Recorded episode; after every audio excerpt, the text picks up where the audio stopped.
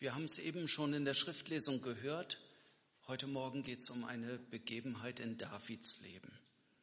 David, der Mann nach dem Herzen Gottes. Zumindest hat Samuel und später auch Paulus ihn so bezeichnet. Und Menschen nach dem Herzen Gottes, das wollen wir doch auch sein. Und da ist es doch nur passend, wenn wir uns das Leben dieses David genauer anschauen, damit wir von ihm lernen, damit wir von ihm abgucken können. Jetzt wissen wir ja, dass in seiner Biografie nicht alles so ganz koscher war. Ausgerechnet der Mann nach dem Herzen Gottes war ein Räuber, ein Mörder, ein Ehebrecher. Und da stellt sich natürlich die Frage, ich meine, das sind nicht die Sachen, die wir nachmachen sollen, aber da stellt sich die Frage, was war an diesem Mann so besonders, dass die Bibel ihn so bezeichnet, ihm so einen Titel gibt, ihn als denjenigen beschreibt, der so gelebt hat, wie Gott es sich auch von uns wünscht. Auf der anderen Seite, dass David so viel Mist gebaut hat, das macht ihn irgendwie sympathisch, weil die Bibel beschreibt ihn nicht als einen unnahbaren Heiligen. Mit seinen Fehlern und Schwächen war er alles andere als perfekt. Sein Heiligenschein, der saß ziemlich schief und da wird deutlich, der, Mensch, der Mann oder der Mensch nach dem Herzen Gottes ist ein Mensch wie du und ich. Da können wir uns mit identifizieren. Wir haben auch Probleme und Fehler. Und der Umkehrschluss ist, wenn Gott David mit seinen Fehlern, mit seinen Schwächen angenommen hat, dann gibt's auch Hoffnung für uns. Dann wird Gott auch mit unseren Fehlern fertig. Aber die Frage bleibt, wie soll ich mit meinen Fehlern umgehen? Und dafür schauen wir uns heute diesen Bibeltext an, in dem David mal wieder so richtig daneben gegriffen hat. Aber gerade dieses Ereignis, gerade dieses Versagen benutzt die Bibel, um uns David als ein Vorbild darzustellen, um uns aufzuzeigen, wie David mit Versagen umgegangen ist. David hat einen Bock geschossen und wird vom Versager zum Vorbild. Wer eine Bibel dabei hat, darf die gerne aufschlagen. Die Begebenheit wird gleich zweimal in der Bibel berichtet. Zum einen, wir haben es in der Schriftlesung gehört, in 1. Chronik 21 und dann die Parallelstelle in 2. Samuel 24 ich werde überwiegend den Text aus äh, Erste Chronik nehmen, werde dann aber immer wieder den Paralleltext dazu nehmen und dabei sowohl die Neues Leben als auch die Elberfelder Bibel benutzen.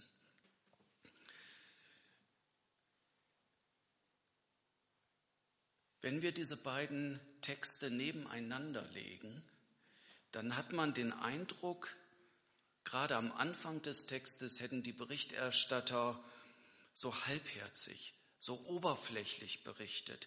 Da scheinen sogar Widersprüche drinne zu sein. Lass mich das mit einem Beispiel erklären.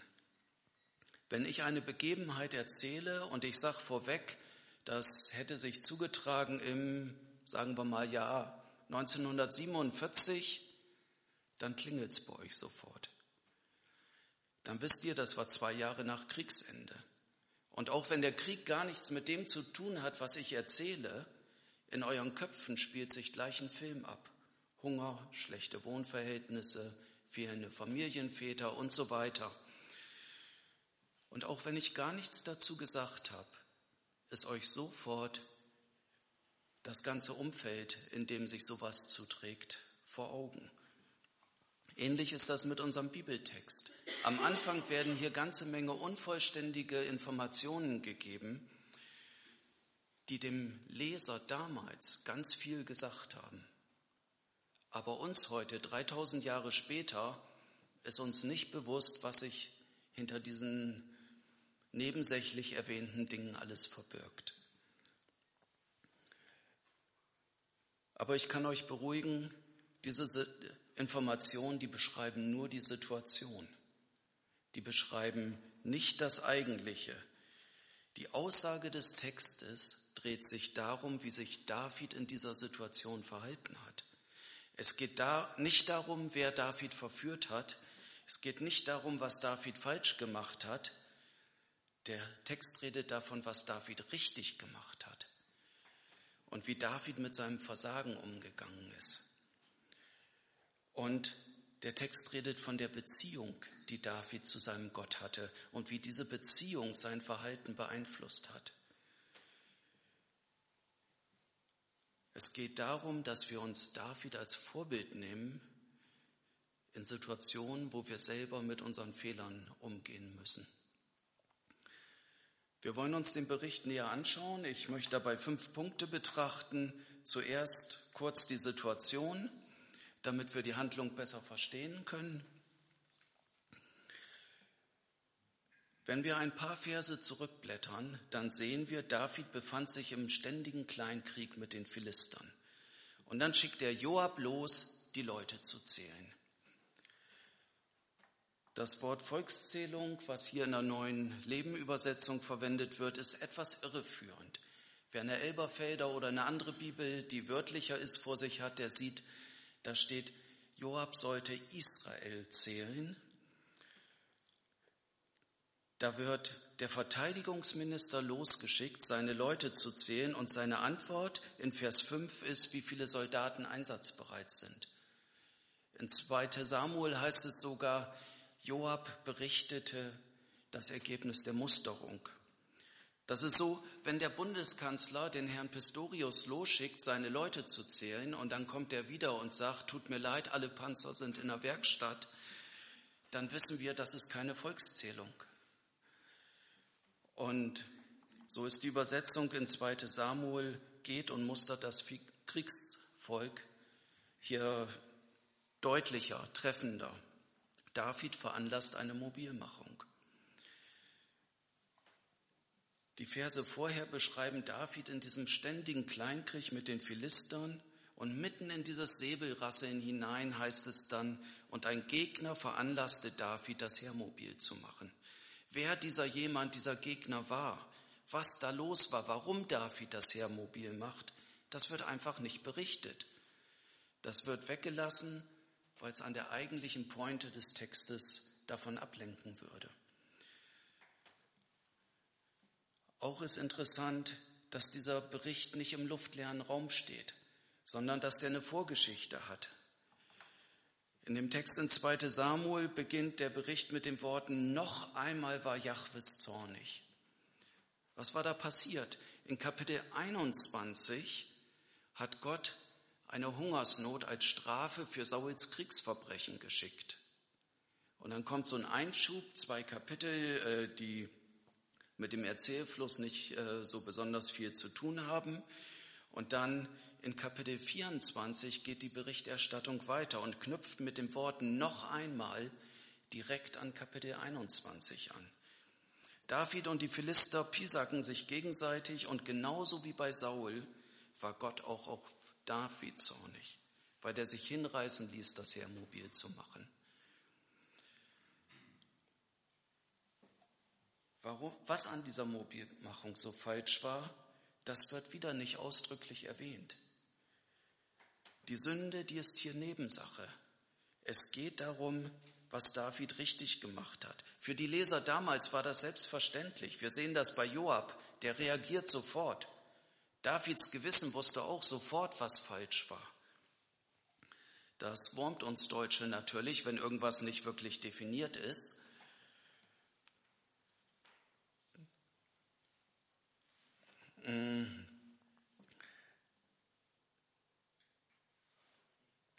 Aus diesem Hinweis, dass es eine Fortsetzung von Kapitel 21 ist, lässt sich vermuten, auch wenn es nur eine Vermutung ist, dass mit diesen Kriegsverbrechen irgendwas nicht in Ordnung war, mit diesen Kriegsspielchen, die die da getrieben haben.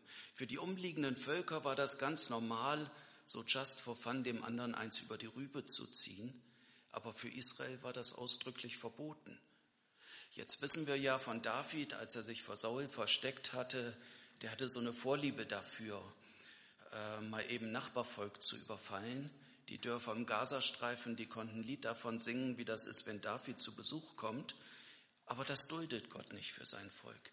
Das passt nicht zu Gottes Charakter und Gottes Volk soll sich so benehmen, wie es zu einem Volk Gottes passt.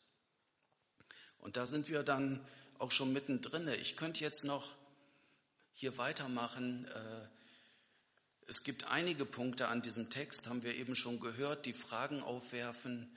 Äh, warum übersetzen manche Bibelübersetzungen Gegner und andere übersetzen Satan und so weiter? Aber das lenkt nur vom Eigentlichen ab. Das ist nicht das, worum dieser Text geht. Wer da Fragen hat, kann nachher gerne zu mir kommen. Wir gucken uns jetzt an, wie David mit seiner Schuld umgegangen ist. Er steht dazu. Er reagiert auf seine Schuld. In der Parallelstelle lesen wir, dass ihm sein Gewissen schlug. Er wusste genau, was falsch gelaufen ist. Und er reagiert sofort. Er versucht nicht, sich einzureden, ist doch alles halb so schlimm. Er versucht nicht, das unter den Teppich zu kehren, nur den Nachbarn nichts merken lassen. Nein, er gibt seine Schuld zu. Und dabei fällt auf, dass er nicht zu Joab geht. Hab Käse gebaut, tut mir leid, bist bei der Hitze umsonst durchs Land gelaufen. Nein, David geht zu Gott. Er ist sich bewusst, auch wenn andere Menschen in Mitleidenschaft gezogen sind, in erster Linie bin ich vor Gott schuldig. Und er steht zu seiner Schuld, auch dann, wenn es um die Strafe geht. Er drückt sich nicht. Die Pest kriegen ja die anderen ab, da habe ich nichts mit zu tun. Ich sitze hier in meinem Palast. Nein, in Vers 17 heißt es, und David rief zu Gott, habe nicht ich befohlen, das Volk zu zählen? Ich bin es doch, der gesündigt hat und Böses getan hat. Aber diese, die Herde, was haben sie denn getan? Herr mein Gott, erheb deine Hand zum Schlag gegen mich und gegen das Haus meines Vaters, nicht aber gegen dein Volk. David hatte gelernt, der beste Umgang mit Schuld ist nicht, sie zu vertuschen. Das ist schon bei Uriah kräftig in die Hose gegangen. Nein, inzwischen weiß er, wo er mit seiner Schuld hingeht. Und in Psalm 31 drückt er das folgendermaßen aus, wohl dem, dessen Übertretung vergeben, dessen Sünde zugedeckt ist. Wohl dem Menschen, dem der Herr keine Schuld anrechnet und in dessen Geist keine Falschheit ist. Als ich meine Schuld verschwieg, da verfielen meine Gebeine durch mein Gestöhn den ganzen Tag. Denn deine Hand lag schwer auf mir, Tag und Nacht, so dass mein Saft vertrocknete, wie es im Sommer dürr wird. Da bekannte ich meine Sünde und verbarg meine Schuld nicht. Ich sprach, ich will dem Herrn meine Übertretungen bekennen. Da vergabst du mir meine Sündenschuld. Und daran hat sich auch bis heute nichts geändert. Johannes schreibt in seinem ersten Brief, wenn wir sagen, dass wir keine Sünde haben, so verführen wir uns selbst. Und die Wahrheit ist nicht in uns. Wenn wir aber unsere Sünde bekennen, so ist er treu und gerecht, dass er die, uns die Sünde vergibt und uns reinigt von aller Ungerechtigkeit. David steht zu seiner Schuld und er reagiert darauf. Hab den Mut, bring auch du deine Schuld zu Jesus. Er weiß doch eh längst, was passiert ist. Davids Beziehung zu Gott ist von Vertrauen zu seinem Gott geprägt. Die nächsten Verse berichten von dieser Strafe. Und diese Strafe folgte ja direkt auf Davids Verhalten. Und diese Strafe ist deftig. Und ja, auch wenn wir unser Verhalten bereuen und es als Sünde bekennen, gibt es Situationen, wo wir die Konsequenzen ausbaden müssen. Aber das steht hier nicht im Mittelpunkt. Der entscheidende Punkt ist wieder Davids Reaktion.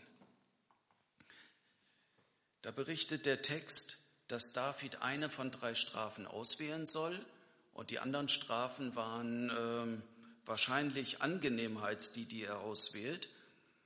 Aber Vers 13, da sagte David zu Gott, ich habe große Angst, ich will lieber dem Herrn in die Hände fallen, denn seine Barmherzigkeit ist groß.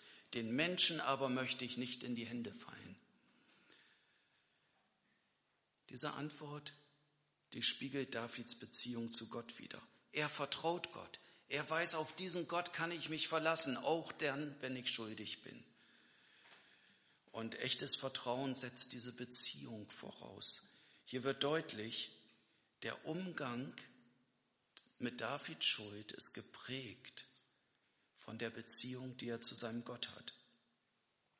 Mein Sohn Jonathan, der liebt es zu klettern und beim Klettern muss man sich von jemand anders sichern lassen. Keiner von uns würde sein Leben an ein Seil hängen, das von irgendjemand festgehalten wird. Aber wenn ich weiß, wer das Ende des Seils in der Hand hat, dann kann ich ganz getrost über dem Nicht schweben, weil ich weiß, dass ich dem anderen vertraue. Und genau das macht David. Er sagt zu Gott, du kannst machen, was du willst. Solange ich weiß, dass du es bist, der mich straft, bin ich in guten Händen. Und dieses Vertrauen, das beruht auf den Erfahrungen, die er mit seinem Gott vorher gemacht hat. Er hat oft genug erlebt, dass Gott das Seil nicht zum Spaß loslässt. Überleg mal, welche Erfahrungen hast du mit Gott gemacht?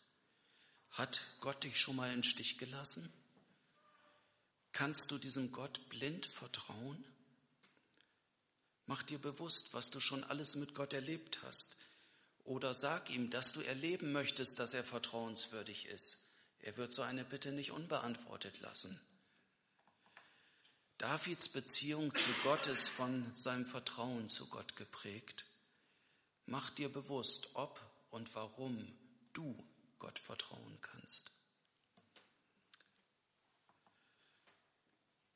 Davids Beziehung zu Gott ist von Hingabe geprägt. Der Text berichtet von diesem Opfer, das David gebracht hat und um Missverständnissen vorzubeugen, das war kein Schuldopfer. David hat hier nicht seine Schuld beglichen, äh, die Strafe abgewendet, indem alles bezahlt ist, sondern hier ist die Rede von einem Brandopfer. Durch Brandopfer haben Menschen im Alten Testament Gott ihre totale Hingabe zum Ausdruck gebracht. Und interessant ist dabei Vers 18 und 19, da heißt es, der Engel des Herrn befahl Gad, zu David zu sagen, er solle hinaufgehen und dem Herrn auf der Tenne des Jebusiters Arauna einen Altar errichten. Da ging David hinauf, wie ihm Gott im Namen des Herrn befohlen hatte. Gott selber hat dieses Opfer angeordnet. Das ist kein optionales Extra. Das ist kein Ausdruck von Davids Gefühlen. Das ist reiner Gehorsam. Gott erwartet von David, dass David seine Hingabe unter Beweis stellt. Und dann ist da noch der Arauna, der angeboten hat, David die Tenne und die Tiere und so weiter zu schenken. Und Davids Antwort ist sehr interessant. Da heißt es in Vers 24, der König erwiderte Arauna, nein, ich will es dir gegen Bezahlung abkaufen. Ich will dem Herrn, meinem Gott, keine unbezahlten Brandopfer bringen. Man kann Hingabe nicht zum Ausdruck bringen durch etwas, das mich kein Opfer kostet. Es ist schon einige Jahre her, da habe ich mal ein Geburtstagsgeschenk bekommen. Und ich habe mich gefragt, was soll das jetzt? Was hat derjenige sich dabei gedacht? Und es stellte sich ganz schnell heraus, er hat mir irgendwas gegeben, was ihm im Weg war, was er loswerden wollte. Er hat sich da nicht mal die Mühe gemacht, das irgendwie zu vertuschen. Und das spiegelt so ein bisschen wider, was es ihm wert war, mir eine Freude zu machen. Und damit auch indirekt, was ihm unsere Beziehung wert war. David dagegen sagt, ich werde dem Herrn, meinem Gott, kein Opfer bringen, das mich nichts gekostet hat. Mein Opfer soll Hingabe ausdrücken. Es erscheint uns ganz natürlich, dass wir gerne Opfer bringen für etwas, was uns wichtig ist, was uns lieb ist. Stellt euch mal vor, ein Eintracht-Fan würde heiraten. Käme jemand auf die Idee, dass der nach der Trauung sein Trikot anzieht und ins Stadion geht? Bestimmt nicht. Weil da jemand ist, der ihm noch viel wichtiger ist als der Fußball. Und wenn er es doch macht, ist die Braut zu Recht beleidigt. Das ist für uns so selbstverständlich, dass wir Dinge aufgeben, die uns eigentlich wichtig sind. Dass wir sogar ein Fußballspiel ausfallen lassen, weil es da anderes gibt, was noch viel, viel wichtiger ist. Und wie ist das mit Jesus? Wir können Jesus nicht unsere Hingabe zum Ausdruck bringen. Wir können nicht von Opfer reden, wenn es uns nichts kosten darf. Jesus sagt in Lukas 14, wer nicht bereit ist, alles aufzugeben, der kann nicht mein Jünger sein. Was ist uns diese Beziehung zu Gott wert? Was darf es mich kosten, Jesus meine Hingabe auszudrücken? Vor einiger Zeit sprach ich mit den Musikern in einer Gemeinde über einen Gottesdienst und da ging es um die Liedauswahl und dann sagte jemand, bei dem Lied Gottes gegenwärtig müssen wir die dritte Strophe weglassen. Und das begründete derjenige damit, das ist die Strophe, wir entsagen willig allen Eitelkeiten. Und er sagte, Anbetung soll doch was Schönes, was Fröhliches sein. Da dürfen keine negativen Themen angeschnitten werden. Aber ist das Anbetung? Ist das Hingabe, Gottesverehrung, wenn es mich nichts kosten darf? Bringe ich nicht gerade mit dieser Aussage, ich entsage willig allen Eitelkeiten, zum Ausdruck, was Jesus mir wert ist?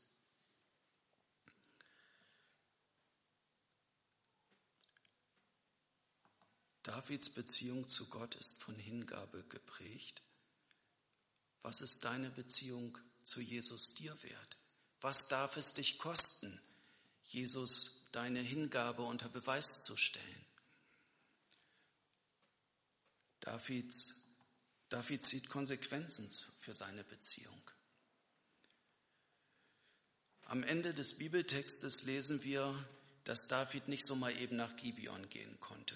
Ich habe jetzt nicht nachgeguckt, ich glaube, es war ungefähr eine Tagesreise von Jerusalem zu Fuß damals. Und als Reaktion darauf, dass Gott Davids Gebet erhört hat, sagt er, diesen direkten Zugang zu Gott, den will ich immer haben. Der letzte Vers des Abschnitts, ist eigentlich schon Vers 1 vom nächsten Kapitel, schreibt als Schlusswort unter diese markante Situation in Davids Leben, damals sagte David, hier hier in Jerusalem, hier wo der Regierungssitz ist, hier wo ich wohne, hier soll auch das Haus Gottes des Herrn stehen und hier der Altar der Brandopfer Israels. Auch wir brauchen diese Kontinuität in unserer Beziehung zu Jesus. Christsein ist nichts für Gelegenheiten. Dann, wenn ich gerade mal Zeit über habe, um einen Spaziergang nach Gibeon zu machen, Nein, diese Beziehung zu Jesus, die muss täglich gepflegt werden.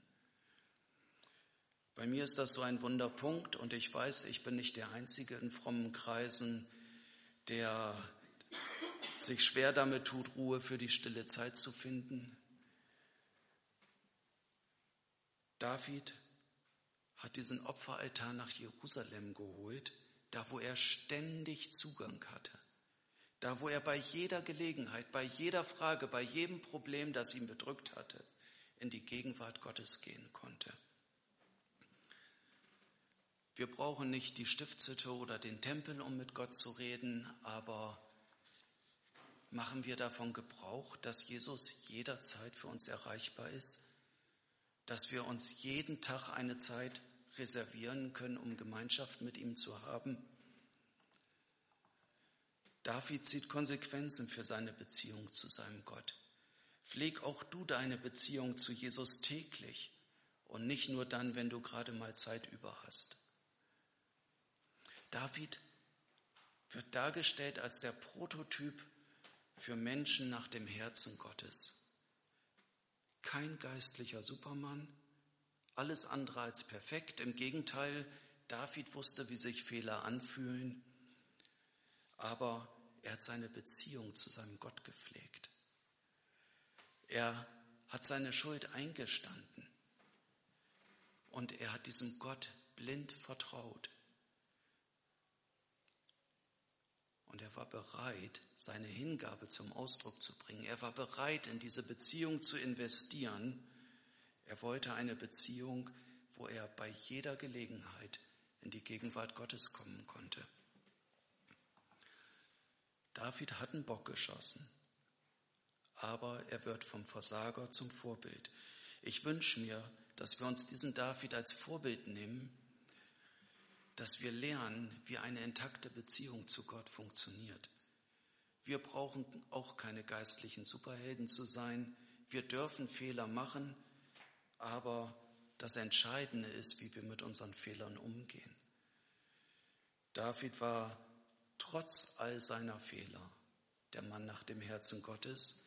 Und ich wünsche mir, dass auch wir Männer und Frauen nach Gottes Herzen sind oder dazu werden. Lieber Herr, das ist so fantastisch, so gut zu wissen, dass du ein Gott bist, der gerne vergibt, dass du ein Gott bist, der es liebt, gnädig zu sein, der uns annimmt, wie wir sind, der uns zwar nicht so lässt, wie wir sind, aber der uns annimmt und der weiß, wie du mit unseren Fehlern und unserer Schuld umgehen kannst und der uns Vergebung anbietet. Ich möchte dafür danken, dass wir dich als unseren Gott und Herrn haben dürfen. Und ich möchte euch den Segen mitgeben, den Paulus schon an die Thessalonicher geschrieben hat. Gott selber, der Gott des Friedens, helfe euch ein durch und durch geheiligtes Leben zu führen. Er bewahre euer ganzes Wesen, Geist, Seele und Leib, damit, wenn Jesus Christus unser Herr wiederkommt, nichts an euch ist, was Tadel verdient. Der, der euch beruft, ist treu. Er wird euch ans Ziel bringen. So segne dich der gütige Gott, der Vater, der Sohn und der Heilige Geist.